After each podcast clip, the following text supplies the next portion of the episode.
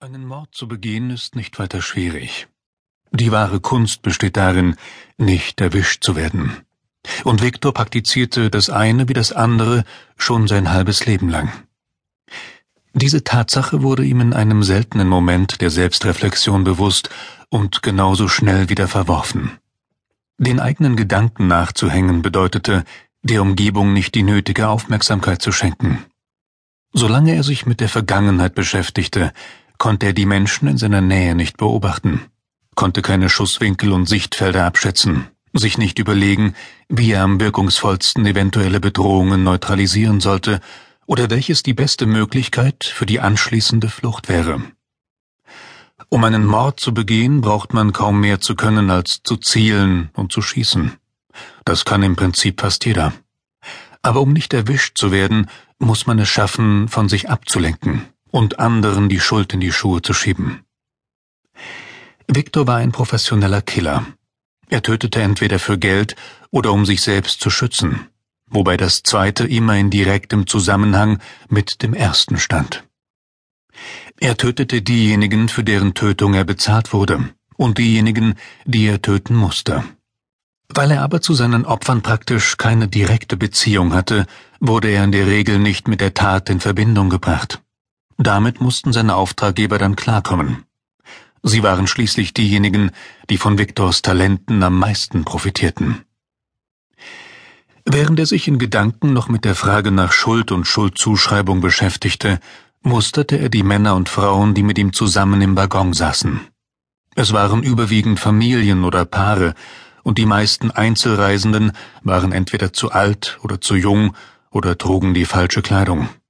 Niemand löste auf seinem Gefahrenradar auch nur die kleinste Zuckung aus. Es gab nur einen einzigen Mann in Viktors Alter. Er saß Viktor gegenüber und hielt sich an einem Becher mit kaltem Tee fest.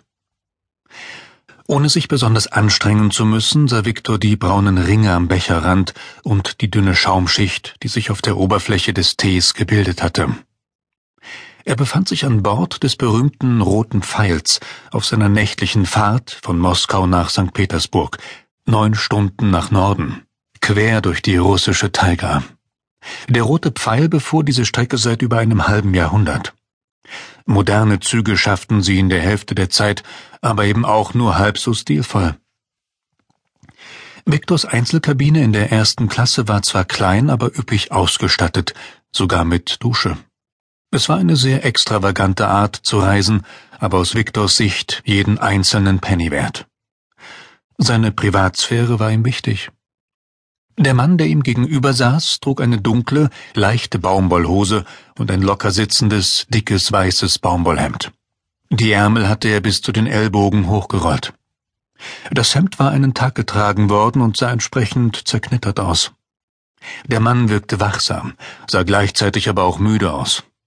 Es ging bereits auf Mitternacht zu, und seine Augen waren gerötet und von dunklen Ringen umgeben. Trotzdem war er hellwach und zappelig. Viktor sah ihm in die Augen, was der Mann als Einladung zu einem Gespräch auffasste. Genauso sollte man reisen. Er war Engländer, erkennbar an seinem markanten, gepflegten Akzent. Fliegen? Nein, danke. Das sollen die machen, die es nicht besser verstehen. Mit dem Auto? Das ist ja, als wäre man sein eigener Chauffeur. Er runzelte die Stirn und zog die Mundwinkel nach unten. Aber der zivilisierte Mann reist mit dem Zug. Er lächelte, um zu signalisieren, dass er das nicht wirklich ernst gemeint hatte. Aber Viktor wusste, dass das Lächeln ein Test war. Sein Gegenüber wollte die Grenzen seines Gesprächspartners ausloten, auf der Suche nach Gemeinsamkeiten, die womöglich die Basis für ein paar kurzweilige Stunden bilden konnten. Viktor blieb stumm. In Bezug auf Konversation, so lautete die Summe seiner Erfahrungen, war weniger mehr. Ich bin diese Strecke schon öfter gefahren, sagte der Engländer. Ich kann Ihnen genau sagen, wann Sie wo aus dem Fenster schauen müssen, wenn es wieder hell ist, meine ich, wie ein Reiseführer. Sie müssen mich wirklich nicht dafür bezahlen, es sei denn, Sie haben das Bedürfnis. Dieses Mal war sein Lächeln echt. Ich mag die Eisenbahn eigentlich schon immer, sagte Viktor. Oder besser gesagt, ich habe sie in meiner Kindheit gemacht. Fahren Sie zum ersten Mal mit dem roten Pfeil?